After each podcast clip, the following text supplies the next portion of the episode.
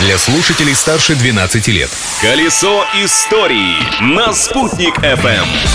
Всем большой солнечный привет! У микрофона Юлии Санбердина и мое особенное здравствуйте сегодня отправляется тем, кто 17 ноября отмечает свой профессиональный праздник. Поздравляем, товарищи участковые уполномоченные полиции! Кого еще поздравить и на что обратить внимание сегодня, далее в программе. Праздник дня! Необычный праздник отмечается сегодня. Международный день недоношенных детей. Оказывается, ежегодно по всему миру раньше времени рождается в среднем каждый десятый ребенок. Все новорожденные дети уязвимы, но родившиеся преждевременно особенно. Тем не менее, недоношенными родились многие выдающиеся люди. Например, Наполеон Бонапарт, Исаак Ньютон и Альберт Эйнштейн. Открытие дня. А вот событие 1869 года в этот день гремело на весь мир. 17 ноября состоялось долгожданное открытие Суэцкого канала. Проверим ваши знания географии. В какой стране он находится?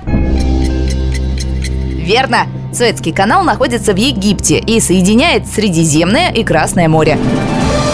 Кстати, именно по этому случаю Джузеппе Верди специально заказали написать оперу «Аида».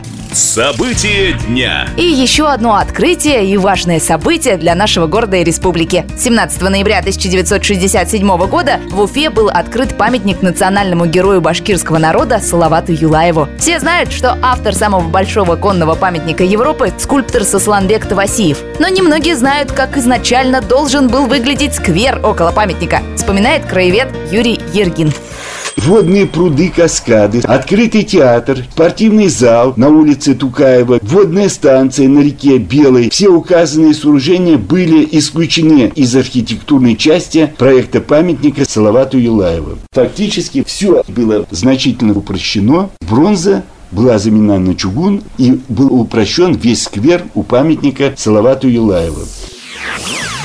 Пойду-ка и я, Юлия Санбердина, еще раз взгляну на памятник герою и прогуляюсь по скверу около него. А новыми историями из истории дня обещаю поделиться с вами завтра. Колесо истории на «Спутник FM.